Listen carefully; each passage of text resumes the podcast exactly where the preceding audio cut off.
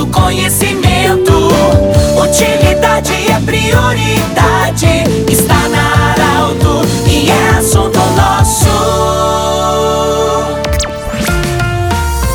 Sejam todos bem-vindos a mais uma edição do Assunto Nosso desta sexta-feira. Unimed, Vale do Itaquari, Vale do Rio Pardo, também Cindy Lojas. Cindy Lojas lembra, compre no comércio local, valorize a economia do seu município. E Centro Regional de Otorrinolaringologia, seus profissionais atendem anexo ao Hospital de Monte Alverne. Dr. Fábio Girardi, médico, cirurgião de cabeça e pescoço, nos visita hoje para falar sobre câncer de boca e demais lesões da boca. Dr. Fábio, o mês de maio foi o mês de alerta do câncer de boca, das lesões na boca. Mas a vida continua e o alerta continua permanentemente. É, seja bem-vindo é, especificamente em se falar de câncer de boca. O que, que é um alerta? Bem-vindo. Obrigado, Pedro. Obrigado pelo convite. Antes de mais nada, eu só queria antecipar que eu falo em nome da nossa equipe, que meu nome é Fábio Girardi, como o Pedro comentou, mas também tem o meu colega, que é o Dr.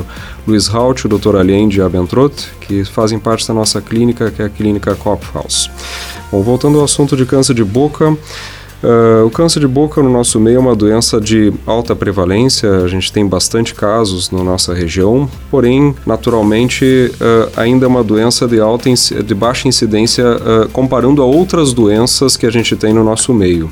nós temos aproximadamente, só para a gente trazer em números essas informações, em torno de 25 a 30 novos casos de câncer de boca ano na nossa microrregião, que drena aproximadamente uns 750 mil habitantes. Então, são poucos casos casos, porém, comparativamente a outras regiões do Brasil, nós temos uma casuística um pouco maior. Uh, o que são sintomas de alarme, né? O que não são sinais e sintomas de alarme? Normalmente essas lesões se manifestam, na grande maioria das vezes, como feridas que não cicatrizam. Então, na maioria das vezes, os pacientes trazem para nós a informação de feridas na região da boca que passaram-se ao longo de alguns meses, algumas semanas ou meses de evolução e que não houve uma cicatrização espontânea. Eventualmente não são feridas, são em forma de caroços também, e eventualmente as lesões da boca quase passam despercebidas e o que o paciente percebe é apenas um caroço na região do pescoço, o que normalmente é na forma de uma íngua com doença da manifestação do tumor da região da boca. Doutor, quando a gente fala na, de saúde, principalmente na mídia, a gente tem que ter muito cuidado. Primeiro, ser muito ético, falar o que de fato é, é,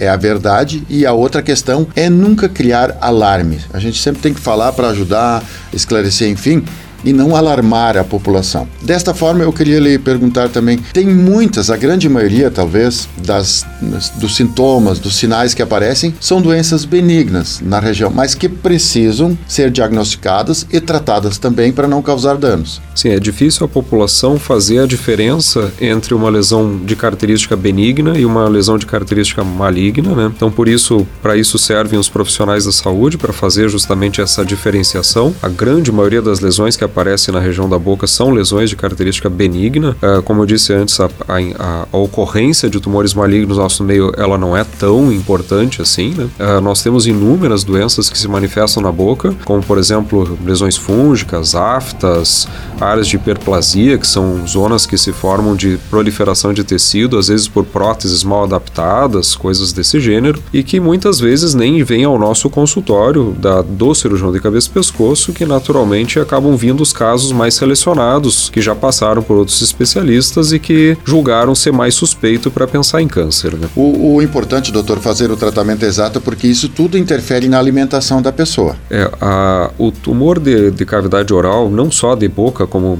os demais tumores que a gente trata de via aerodigestiva, eles interferem muito na qualidade de vida da pessoa, porque eles interferem diretamente na capacidade de se alimentar e na capacidade de, de interagir socialmente, né? Então, uh, sim, eles interferem muito na, na, nessas questões. Sim, doutor, para gente, uma última questão, para a gente falar sobre essa região ali, lábios, é, porque nós, a gente sabe que é orientado a usar protetor solar, se proteger, e a gente vê raras as vezes as pessoas pessoas usar um protetor solar para se proteger do sol na região dos lábios. Qual é a importância de fazer essa proteção também para evitar danos? É, o diferente do, do câncer da cavidade oral, o câncer de lábio tem uma, uma associação muito forte com exposição ao sol. Ele também tem uma associação com tabaco, mas a exposição ao sol é mais importante. Ele tem uma, uma, um comportamento de doença muito semelhante aos cânceres de pele e por isso ele deve ser manejado como, como um câncer de pele.